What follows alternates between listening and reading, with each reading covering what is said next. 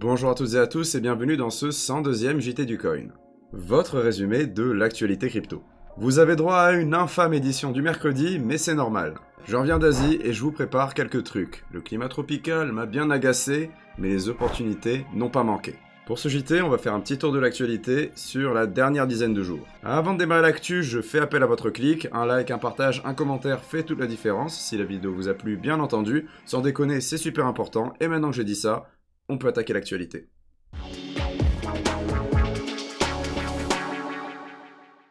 Il y a beaucoup trop d'histoires. Achetez Bitcoin, ou du moins soyez prudent avec le reste. Zinecoin, Winecoin, les projets scabreux et les fake news abondent ces temps-ci. On va commencer avec la fameuse crypto-monnaie d'État tunisienne. Nous avions publié un article la semaine dernière au sujet du lancement d'une monnaie numérique d'État en Tunisie. Mais halte là, il ne faut pas s'attendre à grand chose pour le moment. En effet, la Banque centrale du pays dément cette information. Nous avons essayé de joindre le gouverneur et la directrice des systèmes de paiement avant cette annonce, mais sans succès. De grands médias internationaux confirmaient pourtant l'arrivée de la crypto-devise. Il s'agissait d'un crypto-dinar on the blockchain et pas n'importe quelle blockchain, celle d'Universa. Le CEO du projet Universa, Alexander Brodich, s'est peut-être enflammé trop vite en évoquant une réduction des coûts de transaction de l'ordre de 100 et surtout en ne prenant pas la peine de démentir cette rumeur. Après tout, pourquoi interrompre un buzz, même s'il est mauvais? La Banque centrale de Tunisie serait simplement en train d'étudier des alternatives numériques au système financier actuel. Rien d'autre. Cet épisode nous rappelle qu'il faut rester prudent avec la plupart des annonces. Nous faisons de notre mieux pour effectuer un travail de recherche avant la publication de chaque contenu sur notre site. Continuons. Les scams, ils sont nombreux. Voyez OneCoin, une crypto-arnaque qui a permis d'extorquer 4 milliards de dollars dans 68 pays. Le fondateur a été arrêté ce début d'année aux États-Unis et risque 90 ans de prison. Sa sœur, cofondatrice et donc complice, reste toujours en cavale. Chez Block One, la société à l'origine d'EOS, une des blockchains à preuve d'enjeux délégués, on essaye de trouver des solutions pour éviter la centralisation des producteurs de blocs. Pour faire simple, le jeton EOS permet de voter pour plusieurs candidats à la production de blocs, 30 pour être plus précis, ce qui est parfait pour une plutocratie. Mais où est le problème? Eh bien des producteurs de blocs chinois se seraient mis d'accord pour se maintenir mutuellement au sommet de la liste des validateurs et ainsi toucher les plus grandes récompenses. Pour fixer tout ça, la communauté DOS semble avoir atteint un consensus autour du principe un jeton égale un vote, et non pas 30 votes. Aussi, Block One prévoit de voter avec son stack DOS, qui n'a jamais été utilisé à cet effet. On parle ici d'environ 10% de la supply, soit 100 millions de jetons. Bref, ces mesures sont certes intéressantes, mais à la fin de l'histoire, les riches devraient techniquement conserver le plus grand pouvoir de vote. Est-ce qu'on peut vraiment faire confiance à OS Qu'en pensez-vous? Dites-le moi en commentaire ou en haut à droite de l'écran. C'est l'heure du break et il y a un nouveau podcast. Il y a beaucoup de podcasts en ce moment parce que Greg ne chôme pas.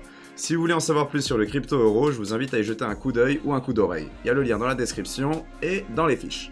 Je tenais aussi à mettre en avant un article de Jonathan vous expliquant comment utiliser Bitcoin anonymement grâce à Samurai. La vie privée, c'est important. Hors de question de blanchir de l'argent avec cette méthode. Vous ne connaissez pas les mixeurs, vous ne savez pas que Bitcoin n'est pas anonyme, cet article est fait pour vous et il vous attend dans la description. D'ailleurs, en parlant de Bitcoin, je vous propose de traiter un petit lot de faits divers et de chiffres autour de celui-ci. Et je commence avec un petit sujet Darknet. Bitcoin n'est pas anonyme par défaut. Un Américain en fait les frais et risque 20 années de prison pour avoir blanchi 19 millions de dollars liés à la vente de stupéfiants sur Silk Road. Il vendait principalement sur cette célèbre plateforme du fentanyl et acceptait les paiements en bitcoin. Or, les autorités policières surveillent toujours de près les wallets associés à Silk Road.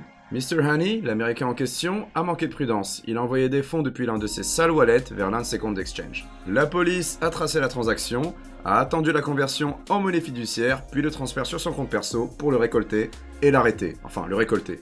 Il a plaidé coupable sans forcer et attend son jugement final. En passant par un mixeur, il aurait peut-être pu éviter de... Non, changeons de sujet. Mais... Non, non. Est-ce que vous saviez qu'il était possible d'acheter vos billets d'avion en Bitcoin grâce à Utrust? Bon, ce n'est pas la première entreprise à proposer ça, mais je tenais à vous le rappeler. Bien entendu, les cryptos sont d'abord convertis en fiat par l'entreprise livrant le service, et de petites majorations s'appliquent. Néanmoins, c'est toujours bon à prendre. Rendez-vous dans la description pour en savoir plus. Next, 634 milliards, c'est le nombre de dollars échangés en Bitcoin pour l'année 2019. Souvent accusé d'être un sale objet spéculatif par les anti-crypto, il s'avère que Bitcoin a une forte utilité économique.